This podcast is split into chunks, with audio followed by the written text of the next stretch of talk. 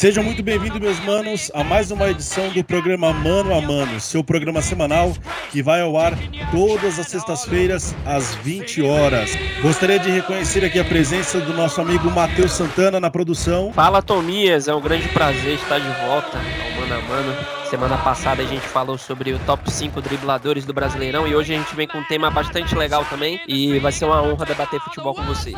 Maravilha, Matheus. É isso aí, pessoal. Não esqueça de, de assistir a nossa edição passada lá, ouça no Spotify, nas nossas mídias sociais, a edição do programa passado. E também gostaria de fazer bem-vindo novamente ao nosso programa, ele, nosso amigo das terras dos Pampas, o nosso gaúcho, Ulisses Trindade. Boa noite, gurizada. É um prazer estar aqui com vocês mais uma semana para mais um tema legal aí. Vamos com tudo. É isso aí, pessoal. São 20 horas e 2 minutos e começamos aqui mais uma edição semanal do programa Mano a Mano. E para começar o nosso programa semanal, gostaria de chamar ele, já apresentado, Ulisses Trindade, para poder apresentar o tema dessa semana do Mano a Mano.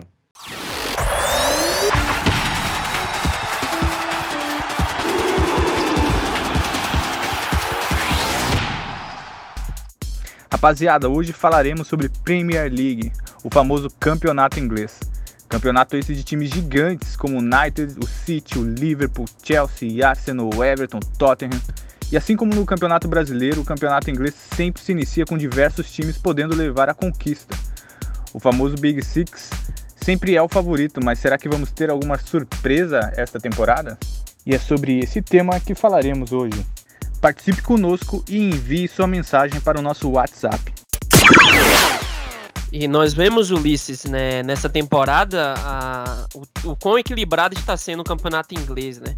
Se a gente teve uma disputa bem desnivelada no, nas últimas duas temporadas, por exemplo, na temporada 18 e 19, o City foi campeão com 98 pontos, o Liverpool vice com 97, os dois que brigaram ali pau a pau pela disputa. Depois a gente viu o Chelsea com 72 pontos em terceiro lugar. Então, uma grande diferença. E na última temporada, temporada 19 e 20, a gente viu o Liverpool quebrar um jejum de 30 anos sem título da Premier League com 99 pontos. O City tropeçou um pouco mais, se é que podemos dizer assim, e encerrou com 81 pontos. Nessa temporada a gente está vendo uma disputa totalmente diferente. É, a atual classificação do campeonato inglês está da seguinte forma: o Manchester United com 36 pontos é o líder. Isso não acontece há, há muito tempo, desde que Alex Ferguson encerrou a sua trajetória com o United. O Liverpool está com 33 pontos na segunda colocação, o City com 32. O Leicester fecha o G4 com 32 pontos, mesmo número de pontos do Everton com 32 pontos é, está sendo um campeonato extremamente equilibrado. E se a gente for comparar com os outros campeonatos europeus, a gente vai ver que esse equilíbrio ele é muito real. A diferença hoje do United, que é o, o líder do campeonato, para o sétimo colocado hoje, é de 7 pontos. Se a gente for comparar com a temporada passada, é, ao fim do primeiro turno, ou seja, 19 partidas, essa diferença era de 23 pontos. O Liverpool era líder naquela ocasião e tinha um jogo a menos. Se a gente for trazer para comparação hoje, o, a, a, diferença no campeonato italiano do líder para o sétimo colocado são de 11 pontos. O francês, 10 pontos, o campeonato espanhol, 14 pontos e o alemão, 9 pontos. Então a gente vê um, um equilíbrio é, muito real no campeonato inglês e a gente vai debater um pouco sobre isso quais são os motivos pelo qual o campeonato inglês ou a Premier League está sendo tão disputada na temporada 2020-21. Pois é, Matheus, realmente a Premier League é uma das mais sensacionais ligas do mundo, é uma das ligas mais ricas do mundo também, se não a mais rica. Realmente as cifras são de impressionar e muitas vezes quando jogadores de diversos países, principalmente do Campeonato Brasileiro, né, do nosso futebol nacional, acabam optando sobre jogar o Campeonato Inglês, as cifras realmente fazem um grande diferencial. E para a gente poder conversar um pouco mais sobre esse tema, uh, nós temos um ouvinte de Sete Lagoas, o Igor, que nos fez realmente uma pergunta uh, sobre o campeonato inglês e o que, que faz ele ser tão decisivo assim. Vamos ouvir o Igor um pouco. Meu nome é Igor, falo de Sete Lagoas, Minas Gerais. Minha pergunta é: quais são os fatores que colocam a Premier League entre as melhores ligas do mundo? Bom, meus amigos, eu acredito que muitos fatores são importantes aí para a Premier League, mas eu gostaria de dividir vocês dois aí. O que, que realmente vocês consideram aí sobre ser fatores importantes, como o Igor pergunta aí, para a Premier League ser uma das principais ou a principal liga do mundo? Eu acredito que um dos principais motivos que coloca a Premier League hoje ao patamar de melhor liga do mundo seja pela divisão de cotas, né, o lado financeiro. O, os times da Premier League eles recebem muito dinheiro para investir em seus times, é, principalmente vindo dos direitos televisivos. A Premier League criou uma marca muito forte e acaba fortalecendo os clubes que participam dela, coisa que você não vê em outras ligas. É, para efeito de comparação, se a gente pegar dois times que subiram para a divisão de elite, um no campeonato inglês e outro no campeonato espanhol. Eu vou usar o exemplo aqui do West Brom e do Huesca. Os dois foram promovidos recentemente para suas respectivas ligas de elite. O West Brom gastou pouco mais de 40 milhões de euros em contratações, enquanto que o Huesca gastou pouco mais de 4 milhões. Então, a contratação mais cara do Huesca, ele pagou 2 milhões e e fração em Borra Garcia, que é um, um meio ofensivo que veio do Girona. Já o West Brom ele pagou 16 milhões e meio em Carlan Grant, que é um centroavante que veio do Huddersfield. Então a gente vê a grande disparidade, né? Os times já sobem da segunda divisão, que é chamada Championship, com uma, um bom dinheiro para investir. E acabam reforçando seus times de maneira adequada e contribui para a boa competitividade da liga. Outro fator que eu gostaria de destacar é que eu já citei anteriormente é o fortalecimento da marca, né? Se você assistir um, um jogo de futebol da Premier League, você vai ter a sensação de estar tá assistindo um verdadeiro espetáculo. São os placares, os estádios, as escalações, todas as artes dessa transmissão são totalmente personalizadas e acabam reforçando em muito a imagem da Premier League, né? É, sem contar a democratização do, do futebol inglês aqui no Brasil, o fácil acesso que nós temos hoje em jogos, né? Hoje nós temos canais fechados que transmitem praticamente todos os jogos da Premier League, coisa que não acontecia no passado. Então, todos esses fatores acabam contribuindo para que o campeonato inglês ele seja bastante disputado e atraia tanto interesse hoje do público brasileiro. Realmente, Matheus, você falou sobre alguns fatores importantes aí, né, para sobre o campeonato inglês, e realmente eu concordo com você. Né? O trabalho que é feito na Premier League é um trabalho tão bem feito da estruturação dos times, do campeonato, da divulgação da marca, uh, que realmente se torna um campeonato que envolve todos os times, né? Diferente, por exemplo, aqui do Campeonato Brasileiro, uh, que nós temos realmente as cotas que são uh, os times conseguem arrecadar com publicidade e outros meios também, é o que proporciona o campeonato inglês ser tão atrativo, né? Seja em cifras, seja em trabalhos de marketing, seja em luvas e outras maneiras, para que os jogadores, né, de melhores qualidades do mundo possam optar por disputar o campeonato inglês. Sem contar, Thomas, que uh, o futebol inglês, a Premier League em si, ele tem um forte é, mercado interno de jogadores. Uh, eles conseguem negociar jogadores entre eles mesmo com por taxas altíssimas.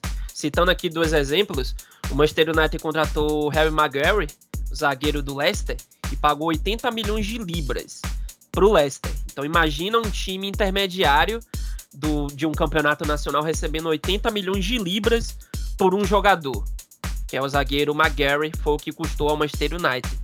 Então o Leicester recebeu essa grande quantia, quantia essa que outros times da La Liga, da Ligue 1, da Série A Team, eles não conseguem receber esse valor. Muito raramente eles recebem esse valor é, por um jogador. Citando outro caso, o Chilwell do Leicester, que recentemente foi para o Chelsea, ele custou 50 milhões de libras. O Chelsea pagou 50 milhões de libras para o Leicester. Então, imagina, juntando 80 milhões do Maguire mais 50 milhões do, do Chilwell, Tudo bem que foram em épocas diferentes, né? Mas apenas a título de comparação. Imagina um time intermediário ter essa quantidade de dinheiro para poder investir em seu elenco. Então é, um, é uma disparidade enorme financeira, digamos assim, que fazem com que os times da Premier League sempre se reforcem, sempre façam dinheiro girar dentro do próprio campeonato e acabam trazendo mais espetáculo, mais competitividade ao, à liga doméstica.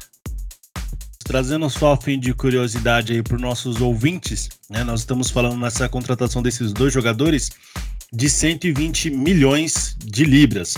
Convertendo para o nosso real aí, nós estamos falando que um pouco mais, um pouco menos de 853 milhões de reais. Então, realmente, Matheus, essa potencialidade aí dos, dessa transição do mercado interno da língua, da língua inglesa realmente faz uma diferença muito grande para os clubes de, de menor expressão, que conseguem, assim, né, organizar o seu, seu elenco, conseguem trazer e dar também outras oportunidades para outros jogadores também e conseguir, enfim, né, dar oportunidades para que eles possam despontar em suas carreiras. Uh, certo, podemos ver também a expressão desses times na, nas disputas continentais, né, Champions League, Europa League.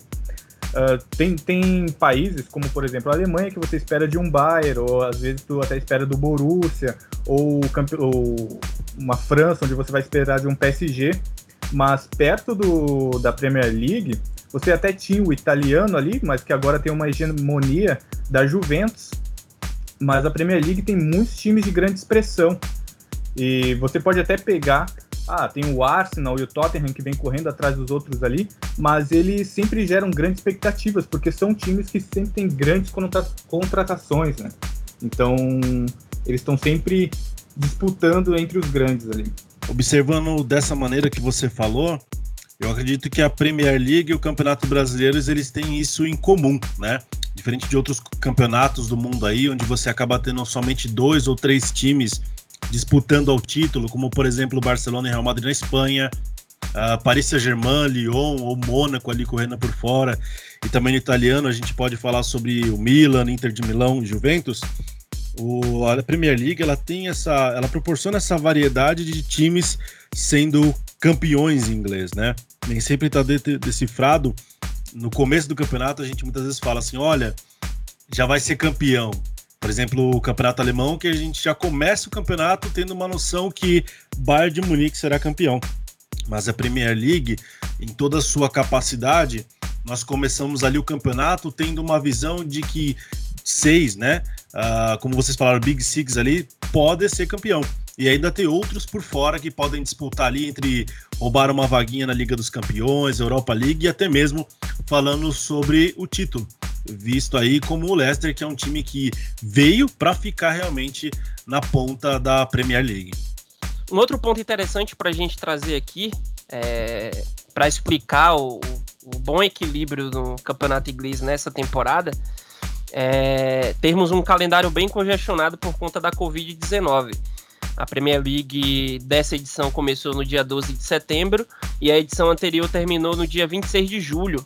Temos aí menos de dois meses de preparação. Então, talvez até nem podemos dizer que os times tiveram uma pré-temporada digna, né? É, foi tudo corrido, tudo em cima da hora para poder encaixar uma temporada na outra. E diversas partidas estão sendo adiadas por conta da Covid, né? É, a gente está gravando no dia 14 de janeiro. É, entre, entre 13 de janeiro e 14 de janeiro tivemos alguns jogos remarcados por conta da Covid. Muitos jogos atrasados que estão sendo é, jogados neste momento atualmente e outros jogos que vão ser ainda disputados. Então, o que nós vemos é muitos times afetados por conta da Covid, o Aston Villa recentemente teve um surto de Covid, né? Onde todos os jogadores e comissão técnica foram afastados. O Aston Villa, que também é uma das grandes surpresas desse campeonato. É, o próprio Mohamed Salah, ele foi infectado pela Covid, ficou duas semanas de fora, entre outros jogadores. Então, esse, esse calendário congestionado, é, esse acúmulo de jogos, acaba trazendo bastante equilíbrio, né? Enquanto alguns times estão com problemas de Covid, outros times estão com muitos problemas de lesão, como é o caso do próprio Liverpool, isso acaba fazendo com que bons projetos, como o do Everton, como o do Southampton, que a gente vai falar um pouco mais, acabem se sobressaindo. Matheus, realmente a gente consegue ver um reflexo sobre a Premier League, a gente vê de maneira que, que é como é bem administrada a Premier League e os reflexos que isso pode ter.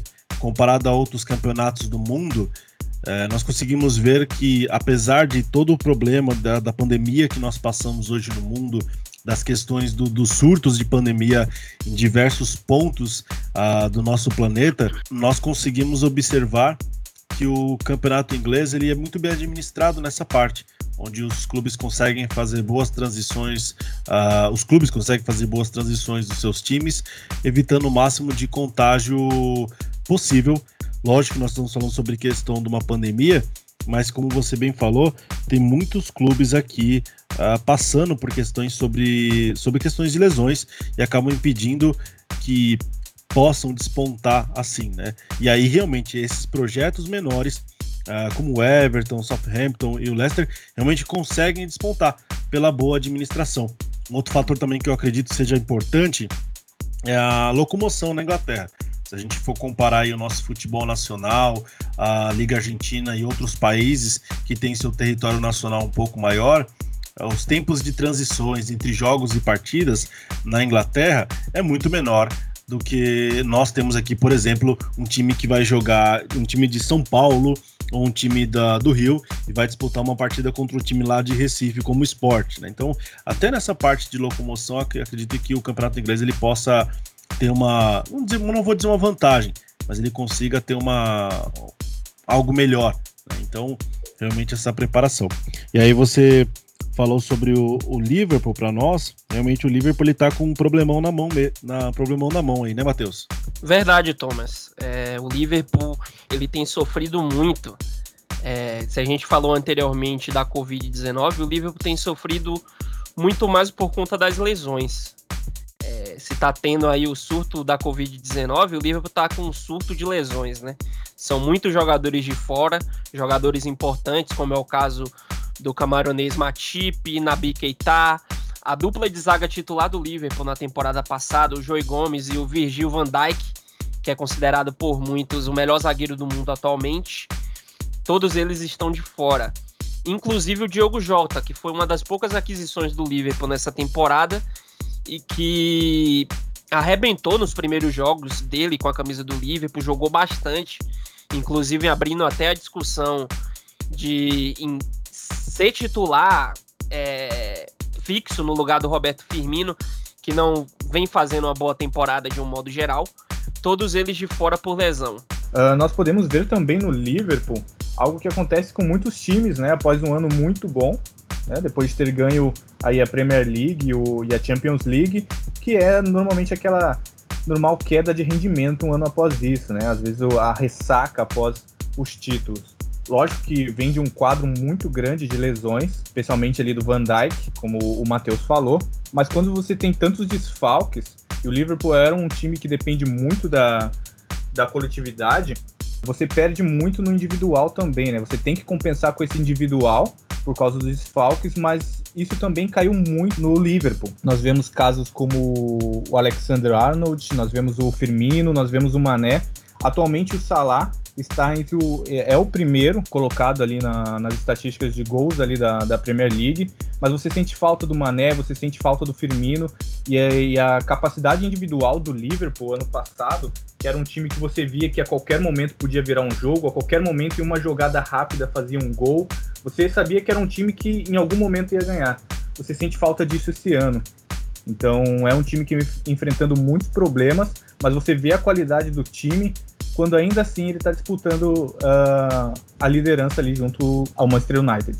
Realmente, o Liverpool ele, ele sempre foi um time que teve essas características, Matheus e Ulisses, como um time que joga em equipe, né? Se vocês pensarem nos times anteriores do Liverpool, né? Eu posso trazer uma lembrança aqui para vocês, o time de 2005 do Liverpool que foi campeão da Liga dos Campeões naquela virada histórica em cima do Milan. Depois, quando nós podemos observar também o time do Liverpool na final da, do Mundial de Clubes contra o São Paulo, o Liverpool sempre teve isso como um time de destaque, os seus elencos não são aqueles jogadores mais badalados do mundo, mas é um time que sempre joga de maneira coletiva. Trazendo aqui uma breve lembrança aos saudosos do futebol, o Liverpool que tinha jogadores como Cissé, Morientes, Garcia em seu ataque no ano de 2005, era um time que, por mais que tivesse esses nomes que despontavam ali como segundo escalão da Europa, sempre foram jogadores uh, que buscaram mais o jogo coletivo. Né? Então, realmente, o Liverpool ele sempre teve essa característica aí de jogar como equipe. E talvez, realmente, como o Ulisses abordou, seja o principal fator para o time do Liverpool realmente estar tá sofrendo com tantas questões uh, de, de, lesões. Né? O Firmino uh, tem um ótimo jogo ali na frente, mas ele depende também de quem está de trás, quem consegue fazer as jogadas para que ele consiga finalizar melhor. Então o Liverpool realmente ele teve esse, essa, esse contexto ali de, de coletividade. Um ponto importante, Thomas, é, dessa questão de, de é, dificuldade de se fazer o jogo coletivo, que é, é, que é tão valorizado por Jürgen Klopp, também um futebol de muita intensidade, como, como costuma ser o, o time do Liverpool, é a queda de rendimento também de alguns jogadores-chave. Se a gente pegar aí o, o Liverpool, na temporada passada, o Liverpool, para muitos, e na minha opinião também, teve os dois melhores tempor... teve os dois melhores laterais da temporada. O Alexander Arnold, que é bem jovem, e o Robertson. Mas para você, Matheus, quem é o, o, jogador assim que, ao seu ver, foi o que mais caiu de rendimento no time do Liverpool? Vários caíram muito de rendimento, né? Seria até um pouco injusto a gente apontar aqui especificamente algum, mas eu gostaria de citar o Alexander Arnold, pelo fato de que o Arnold fez uma temporada excelente em 2019 e 2020.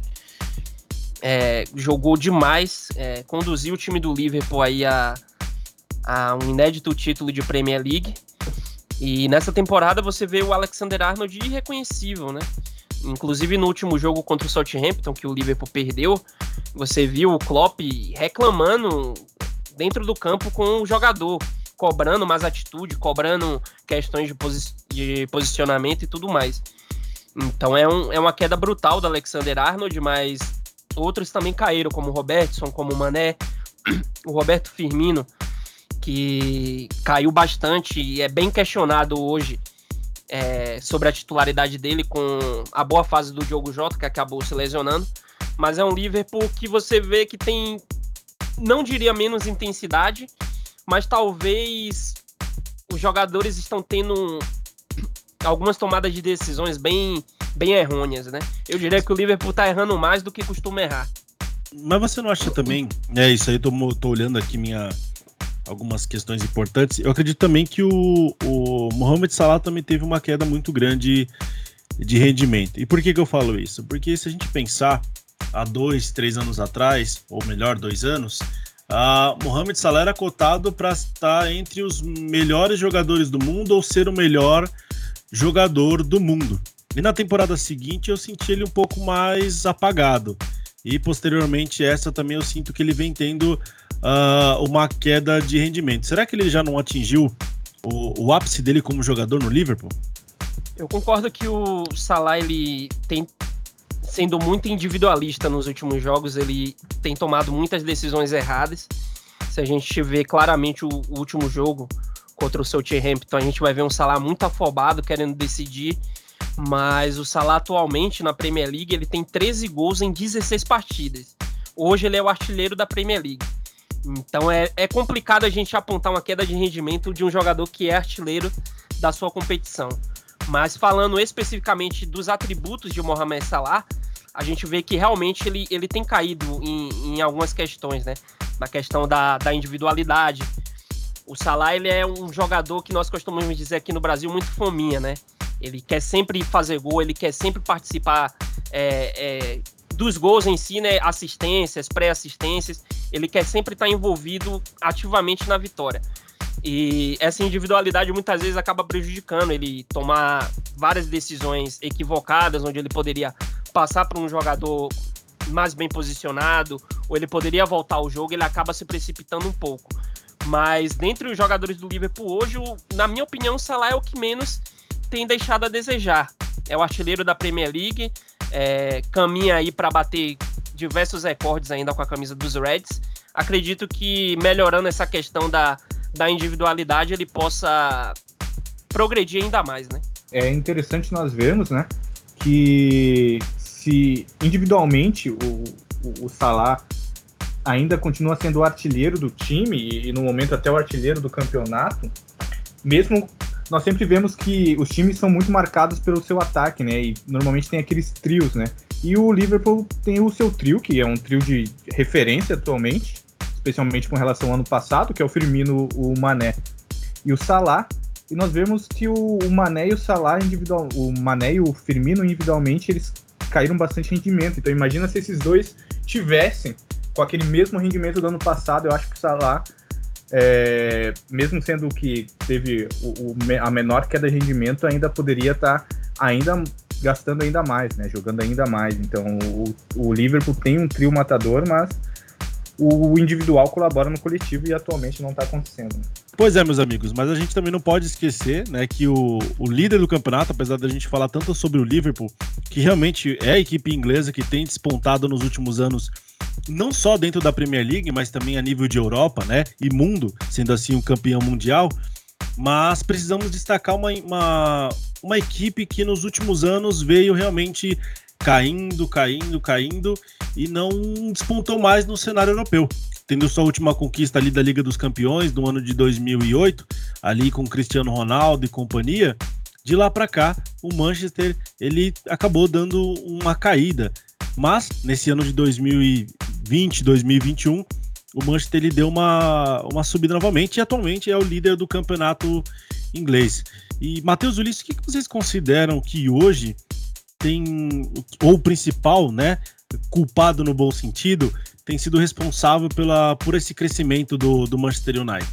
Pra gente começar a falar do Manchester United, a gente não pode deixar de falar do treinador do United, né, que é o Solskjaer, norueguês que tem história com a camisa do, do United e é bem contestado. É, muitos falam que ele não tem o, o patamar do United como treinador, né?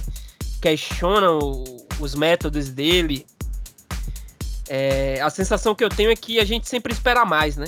Sempre esperamos mais do Manchester United por conta do legado que Ferguson deixou, né? Se Alex Ferguson, para mim, um dos melhores treinadores da história do futebol, é, é um legado muito pesado, né? Que ficou para os próximos treinadores do United. Mas o Solskjaer tem feito um trabalho fenomenal. A gente tem que dar o braço a torcer e realmente reconhecer que o United está crescendo com ele em todos os aspectos. E junto com o Solskjaer, nós temos aí o destaque do Manchester United, que é o, é o cara que toda hora tá com a bola no pé. Se for assistir um jogo do United, você vai ver ele buscando o jogo, você vai ver ele produzindo alguma coisa. É, para mim, um dos melhores jogadores do mundo hoje, que é o Bruno Fernandes. Bruno Fernandes tem feito uma temporada espetacular. Desde que ele chegou no Manchester United, é o que mais contribui em gols e assistências disparados e um dos que mais contribui no campeonato. Atualmente ele tem 17 jogos, 11 gols e 7 assistências. Então ele está envolvido em 18 participações em gols em 17 partidas. É um, é um número realmente absurdo. Mas o Bruno Fernandes foi o tipo de jogador que a gente sempre pedia para o United, né? Precisa chegar um jogador no United para para mudar o time de patamar, para elevar o nível, né? Como foi Cristiano Ronaldo, entre outros. E o, o Bruno Fernandes chegou justamente para isso. Junto com o Bruno Fernandes tem o Rashford, que é prata da casa, né? Um jogador que, que já tem tempo de Manchester United, apesar de ter 23 anos, mas está atingindo o seu auge como jogador de futebol, está atingindo sua maturação. E tem feito também um excelente campeonato com sete gols, contribuindo bastante para essa boa fase do United. E uma coisa muito importante, que é, gente, é legal a gente passar para o nosso ouvinte aqui, é que domingo agora, é esse domingo, dia 17 de janeiro, nós teremos a partida entre Manchester United e Liverpool. Então não sei se a gente pode dizer que aí é uma final antecipada, né? Porque a gente está ainda no, no, meridiano do campeonato, mas nós teremos uma partida incrível entre líder e vice-líder aí do campeonato. Aquele famoso jogo de, de seis pontos, né? Que você ganha e deixa de fazer o outro pontuar. Então nós podemos o Liverpool aí tá, está alcançando o Manchester em número de pontos ou o Manchester United abrindo ainda mais essa vantagem sobre o segundo colocado que no momento é o Liverpool, né? Também contando com a possibilidade do, do City estar ganhando o seu jogo e se tornando ali o segundo colocado da Premier League. Realmente vai ser um jogaço. Mas falando um pouco mais sobre o destaque do Manchester United, que é o Bruno Fernandes, que é um baita chave, realmente o, o, é um jogador que tem feito um diferencial, mas também pode ser um problema visto que uh, o United atualmente tem dependido e muito do Bruno Fernandes. Né? O United vinha sofrendo de um, de um problema que, ao meu ver, tem o Arsenal também, que foi tentar várias peças, são times que investem bastante, mas não viam dando certo, né? E uma dessas peças que o United investiu muito em algumas temporadas passadas, por exemplo, é o Pogba, que até agora não rendeu o que se era esperado dele, né? Era esperado que ele ia ser um dos maiores, uma referência mundial, mas no United até agora ele veio sendo um jogador que, que não é aquele jogador que desequilibra num jogo e tem uma grande temporada, né? Então o United atualmente conseguiu um jogador muito bom, mas depende muito dele, perto de outros elencos, como por exemplo do Liverpool, que, como nós falamos, tem alguns problemas de lesão, mas que tem um elenco que pode sustentar mais uh, no campeonato, né? Se qualquer coisa pode vir a acontecer com o Bruno Fernandes, o United vai sentir bem mais do que o Liverpool, por exemplo. Vocês consideram que o Cavani foi a principal contratação recente do Manchester United? E vocês acreditam que ele também tem, tem entregado realmente o que, o que se espera dele para a equipe? Matheus, o que, que você acha? Depois do Bruno Fernandes, acredito firmemente que o Cavani ele foi a principal contratação é, o homem gol que o United tanto buscava, né? Para acompanhar aí Marcial e Rashford na linha de frente.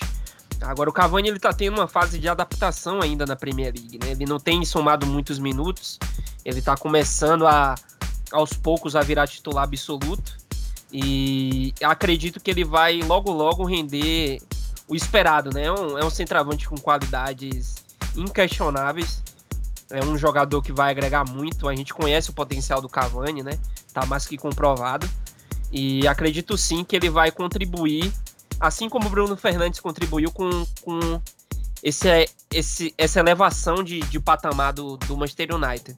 Pois é, Matheus, realmente esse confronto de domingo promete, porque a gente pode ter uma mexida muito grande dentro da tabela. Ou seja, dependendo da, do resultado, do Liverpool e Manchester United nesse confronto de domingo, o City pode se tornar o segundo colocado. E aí, já adiantando sobre as questões desse, desse confronto, nós temos uma pergunta do ouvinte a respeito do Manchester City. Vou soltar aqui para vocês. Fala aí, Thomas Hills. Aqui quem fala é Nicolas Picolas. Minha pergunta para você é o seguinte, cara. É, o Manchester City hoje deve priorizar o campeonato inglês, né, a Premier League, ou a, a UEFA Champions League. Qual é a tua opinião aí, meu parceiro? Valeu! Bom, muito embora o Nicolas aí de, de, Curitiba tenha feito a pergunta, para mim acredito que nós, como equipe, vamos acabar respondendo isso. A princípio, eu gostaria de falar que o Manchester City ele tem que priorizar sim a Liga dos Campeões, uma vez que é um título que ele não tem. Mas, em contrapartida, é necessário também, nesse calendário diferenciado que nós estamos uh, tendo em época de pandemia, aproveitar ali as oportunidades que vão aparecer para ele dentro do campeonato inglês. Se tudo no, no pior cenário acontecesse para ele, né? No caso, uh, o, o, Liverpool ganhasse, ainda assim ele ficaria em terceiro. Mas no melhor cenário, ele já vai para segundo e fica a poucos pontos uh, de ser o primeiro colocado. Então, o Liverpool, muito embora o Manchester City esteja nessa decisão de, de focar no campeonato inglês ou focar na, na Liga dos Campeões, eu acredito que a melhor escolha que esse time fará nesse momento é acabar focando nas duas competições mesmo e, e e aproveitar essas, essas deixas do campeonato, né, entre confrontos direto, para poder subir na tabela e chegar nas primeiras posições, como já está, mas se tornar o primeiro colocado. Mas aproveitando a, a pergunta do ouvinte aí, o que, que, vocês acham, Matheus Ulisses? É, o, o, o, Manchester City ele deveria priorizar a Liga dos Campeões ou deveria continuar mantendo foco nas duas ou só priorizar a Premier League? O que, que vocês acham? Respondendo aí a pergunta do, do nosso ouvinte aí, o Nicolas, o Manchester City, para mim, tem elenco para disputar os dois. É, como o Thomas comentou ali, o City ele sofre de um, de um mal, do, o mesmo mal do PSG ali, que é de não ter a Champions League, né? Então tá esse tabu aí de querer a todo custo a, Champions League. E é uma cobrança muito forte em cima do Guardiola a respeito da Champions League, porque nos últimos anos o City vem, veio de, de títulos aí, ganhando títulos do inglês, mas fica aquele gostinho de falta a Champions League. Mas eu acho que ele tem time para disputar o, os dois, para é, tentar as duas competições. O problema do City para mim está chegando aí em junho, né? O City vai perdendo aí, possivelmente perdendo o Agüero, que vem sendo o seu, o seu artilheiro nas últimas competições, mas é um time que tem dinheiro para poder investir bastante e vamos ficar nessa, uh, nessa novela para ver quem é que vai vir. Mas creio que, que vai concorrer sim aos dois. O City vinha sofrendo na temporada passada especificamente do que o Liverpool sofre atualmente na Premier League, que é o sistema defensivo. O City sofreu muito com, com a sua defesa, inclusive o Fernandinho jogou de quase a temporada toda como zagueiro e o Guardiola mostrava em suas entrevistas que estava satisfeito com isso, mas na realidade nós vimos que era um problema, um problema real que, que precisava ser ajustado nessa temporada, né? E o City foi atrás do Rubem Dias, português que veio do Benfica, é, junto com a volta do Laporte, que passou muito tempo é, fora por lesão, tem formado uma das melhores duplas de zaga atualmente hoje na Europa. O Rubem Dias e o, e o Laporte se complementam e tem superado as expectativas aí. O City hoje tem a melhor defesa do campeonato, com apenas 13 gols sofridos. Se o ataque na temporada passada era o, era o principal forte, hoje nós vemos que é a defesa, né? Mas nós sabemos que o, o ataque do City não vai demorar muito para poder deslanchar, para poder brigar como um dos melhores ataques da competição. E o City hoje ele tá numa posição muito boa, né? Ele tem um jogo a menos com 32 pontos. Se ele ganha esse jogo que, que falta, ele fica a um do líder Manchester United. Ele tem a mesma, o mesmo desempenho do, do United nos últimos cinco jogos. São quatro vitórias e um empate. Então, uma campanha melhor que o Liverpool, considerando as cinco últimas partidas, né? Então, nós podemos esperar aí muita coisa do time do Guardiola. Acredito sim que ele vai brigar pelas duas competições. Concordo com o Ulisses que tem elenco para isso. E assim, a liga é a competição mais importante de cada clube é a competição que vai te dar o dinheiro, é a competição de pontos corridos que vai acompanhar do início até o final. Então, a gente tem que ter muito cuidado também ao, ao tratar a Champions League como primordial, né? Porque apenas um clube vence a Champions League por ano, assim como a Liga, né? Obviamente. Mas a Liga você tem muito mais condições de ganhar. São 38 jogos que você tem em disputa. E a Champions League muitas vezes, ou quase sempre, é decidida em detalhes. Então a gente não pode menosprezar ou condenar o, Guardiola, ou no caso do PSG, por não ter um, um, título de Champions League, porque a prioridade dos clubes deve ser essencialmente a Liga. E, naturalmente, indo bem na Liga, os times vão estar bem preparados para disputar a competição continental. Pois é, meus amigos, o campeonato inglês, a Premier League, realmente ele é um campeonato que desponta no mundo inteiro aí. E aí tem duas perguntas aqui interessantes, uma para você, Ulisses, e uma para você, Matheus, sobre dois clubes aí que nos últimos anos têm despontado muito na Premier League. E duas perguntas, uma do Carlos de Embu Artes e outra pergunta do Matheus de Uberlândia. Eu gostaria que vocês pudessem responder essa pergunta. Olá pessoal do blog aí, boa tarde para todos vocês aí. Em primeiro lugar, um abraço aí para todos e eu sou o Carlos Rodrigues aqui de Embu das Artes. Então, eu gostaria de fazer uma pergunta para vocês sobre o campeonato inglês. O que o Tottenham de Mourinho precisa para conquistar, teria que fazer para conquistar o campeonato inglês? Se possível, responde aí para mim, ok? Um abraço a todos. Gostaria de mandar um abraço aí para o Carlos de Embu das Artes e eu gostaria, responde aí para nós, Ulisses, o que, que falta aí para o time do Tottenham poder alcançar né, o ápice aí do, do campeonato inglês? Boa, boa pergunta do Carlos. Um abraço para ele também. Olha, acho que falta falta detalhes. Se nós formos ver no, nos, nas últimas cinco temporadas, o Tottenham sempre estava disputando pelo menos ali entre os, os cinco primeiros. Ele sempre esteve ali disputando ponto a ponto. Nós tivemos aquela. O Pochettino estava fazendo um ótimo trabalho, né? Frente ao Tottenham ali. Tivemos aquela, aquela Champions que eles chegaram até a final e ficou. Perderam ali por detalhe também. Mas atualmente o ataque do Tottenham é um ataque muito bom, um dos melhores da, da Europa, diga-se de passagem. Se nós formos ver em números, o Son está em segundo, com 12 gols na, na Premier League, e temos o Kane, que está entre os, entre os cinco primeiros também com 11, está logo atrás, e o Kane também está em primeiro em assistências, com 11 assistências. Então nós temos uma dupla muito boa, uma dupla quase perfeita entre Son e Kane, mas falta algumas. Uh, uh, o time encaixar melhor. O Mourinho vem fazendo um bom trabalho, ele é um ótimo técnico, só que é um time que oscila muito ainda. Eu, eu esperava um pouco mais, ele estava embalando, só que agora começou a, a vir aqueles empates, aquela oscilação. E é, é, um time que é um pouco difícil de fazer frente ali com outros times como Liverpool, Manchester United e o Manchester City, né? Mas. O, Ulisses, eu... você acha que falta um nome mais badalado, um nome de mais decisivo ainda nesse time do Tottenham? Ou você acredita que esse elenco aí é um elenco que já contém essas estrelas? Olha, particularmente eu criei muita expectativa aí na vinda do Bale, só que o Bale já não vinha é, fazendo uma boas, boas temporadas no Real Madrid, especialmente por toda aquela questão com o Zidane, né?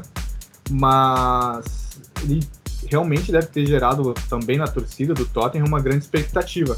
Só que até agora é, ele ainda tá pegando a forma física, tava muito tempo parado. Eu acho que se ele voltar a ser uma parte do Bale, que ele já foi no Real Madrid, ele pode fazer uma grande diferença, mas isso aí só as próximas partidas vão dizer o que pode ser do Bale aí no Tottenham, né? Visto que ele já foi um ídolo antes de ir pro, pro, Real Madrid. Então, Matheus, tem uma pergunta aqui do seu xará, Matheus de Uberlândia, e ele fez uma pergunta específica sobre o Everton. Fala, meus manos, aqui é o Matheus de Berlândia, como é que vocês estão? Tudo na paz? O... Vocês acham que o Everton possui condições de brigar por uma vaga na Champions nessa temporada? O que, vocês acham aí? Quero mandar um abraço pro meu charazão aí, ter mandado essa pergunta. E é interessante a gente poder falar um pouco do Everton, que tem sido um dos bons projetos, um, um dos grandes times, bons times a se acompanhar nessa temporada de Premier League. O Everton que passa por um momento de transição, que começou lá com a saída do Davi Moyes, que é considerado por muitos o melhor técnico do clube na era da Premier League, ou seja, a partir do momento que começou esse novo formato. E o Everton sofreu muito, teve alguns treinadores, teve o, o Ronald Koeman, que hoje está no Barcelona, não conseguiu entregar o que a diretoria buscava, teve o Marco Silva, que foi uma grande aposta vindo do, do Hull City. Teve também o Roberto Martinez, que hoje treina a seleção belga, fez uma temporada muito empolgante, terminando na quinta colocação, levando o time para a Liga Europa, mas também na segunda temporada caiu bastante. Hoje o Everton é treinado pelo Carlo Ancelotti, que é um técnico que dispensa comentários, tricampeão de Champions League como treinador, um técnico cascudo que, que já treinou grandes clubes, já treinou o Milan, Real Madrid, o Paris Saint-Germain. Então hoje o Everton tem um técnico top de linha. É um técnico ao mesmo nível do Jürgen Klopp, do Pepe Guardiola, do José Mourinho, tá na, na mesma prateleira, na minha opinião. É... O Ancelotti assumiu na temporada passada e começou a fazer algumas alterações no time, adquirir uma postura mais equilibrada e nessa temporada ele pôde de fato imprimir algumas contratações interessantes. O Everton surpreendeu trazendo o brasileiro Alain, que tem sido um dos melhores jogadores da Premier League a nível de desarmes, e trouxe o Rames Rodrigues, que é simplesmente uma grande contratação, empolgou todos os torcedores do Everton e os simpatizantes também. Eu acredito que o Everton nessa temporada ainda não consiga essa vaga para a Champions League. Atualmente o clube tem totais condições, está na quinta colocação, está com o mesmo número de pontos do Leicester, mas eu acredito que a briga do Everton hoje é por vaga em competição continental. Eu acredito que hoje seja mais sensato pensar em UEFA Europa League. Mas com Carlo Ancelotti o time tem subido muito de patamar, tem tem tido muitas soluções, variações táticas, muito muita agressividade para atacar. E acredito que dentro de duas a três temporadas o Everton pode ser considerado aí um clube para brigar lá em cima, incomodar o, os quatro primeiros. Nessa temporada acredito que a briga do Everton é para a UEFA Europa League. Pois é, meus amigos, chegamos a mais um final do nosso programa semanal Mano a Mano. Agradecemos muito a participação de todos que nos enviaram mensagens durante esse programa, que puderam fazer perguntas para os nossos comentaristas, nosso produtor Matheus e nosso, né, como já dito, comentarista Ulisses Trindade poder falar um pouco para nós. E gostaria de agradecer mais uma vez a participação de todos. Corta, essa parte ficou uma porcaria. 3, 2, 1. Bom, meus amigos, chegamos a mais um, uma final de. Uh, corta. 3, 2, 1. Bom, meus amigos, chegamos a mais um final de um programa, de mais uma edição do programa Mano a Mano. Gostaria de agradecer todos os participantes do programa que enviaram suas, enviaram suas perguntas para o nosso WhatsApp, onde nós podemos decorrer, discorrer sobre essas perguntas que foram feitas nesse programa. Gostaria de agradecer a presença aí do Matheus, que pôde mais uma vez trazer pontos importantes, um ótimo conteúdo para o nosso podcast. E também agradecer ao Ulisses pelos seus comentários precisos durante esse, esse programa. Uh, Ulisses e Matheus, considerações finais aí sobre a Premier League, sobre o, o tema que foi apresentado hoje? Minhas considerações finais vão para dois times, sendo eles Arsenal e Chelsea. São dois times que investiram pesado para essa temporada, mas até agora não têm mostrado para o que vieram. Especialmente o Chelsea tem sido uma grande decepção. Investiu bem, eu esperava ver brigando ali em cima, mas até o momento, com as oscilações, ele está em nono. Eu espero ainda que o Timo Werner e o, e o Kai Havertz, para mim, foram as duas grandes contratações. Tiveram outras, mas para mim foram as duas grandes, ou as maiores, podemos dizer assim, que as outras também foram grandes. Uh, possam fazer aí a, a diferença e, e, vamos ver se o Chelsea vai, vai conseguir brigar ali em cima no topo da tabela. Mas é isso aí, quero deixar um forte abraço a todos e nos sigam aí nas nossas redes sociais. Boa noite. Boa noite a todos. Foi um grande prazer estar aqui com vocês em mais um debate sobre o campeonato inglês. É, quero deixar aí como, como destaque dois clubes que podem surpreender também, embora a gente não tenha falado deles, que é o Leicester City, que hoje ocupa a quarta colocação do campeonato, e o Southampton. São dois clubes é, interessantes de assistir, que têm boas ideias de jogo e podem surpreender aí no campeonato. Um grande abraço a todos, continue acompanhando a gente nas redes sociais. E para terminar o nosso programa de hoje, não poderíamos ficar sem o nosso quadro Jogou Aonde. Jogou aonde? Jogou aonde? Jogou aonde? Jogou aonde? Jogou aonde? O nosso jogo aonde de hoje é com Ryan Giggs, o galês que defendeu durante 24 anos a camisa dos Diabos Vermelhos. Como um dos maiores símbolos da Premier League, Ryan Giggs, com toda certeza, é um dos maiores nomes do campeonato inglês. Em toda sua carreira, ele conquistou duas Ligas dos Campeões, uma Copa Intercontinental, um Mundial de Clubes da FIFA, 13 ligas inglesas, 4 Copas da Inglaterra, 9 Supercopas da Inglaterra, entre outros títulos individuais. E o nosso jogo aonde de hoje foi com Ryan Giggs, um dos símbolos com certeza da liga inglesa e um dos principais símbolos da história do Manchester United. Jogou aonde? Jogou aonde? Jogou aonde? Jogou aonde? Jogou aonde? Muito bem, nós vamos ficando por aqui. Agradecemos a presença de todos que puderam participar do nosso programa, os que nos enviaram mensagem, fizeram as perguntas. Nós vamos ficando por aqui. Não esqueça de seguir nós no Facebook, no Instagram, Mano a Mano Podcast. Também inscreva-se em nosso canal no YouTube, ative o sininho para sempre receber as novidades do Mano a Mano e ouça a nossa playlist no Spotify tá bem? Então não esqueça de fazer isso. E agradeço a presença de nossos participantes, o Ulisses Trindade nos comentários, o Matheus na produção e eu, Thomas, da Sonoplastia. Agradeço também a você que participou conosco nessa noite. Vamos ficando por aqui e até o próximo programa na sexta-feira, às 8 horas da noite. E é nóis, mano. Até a próxima.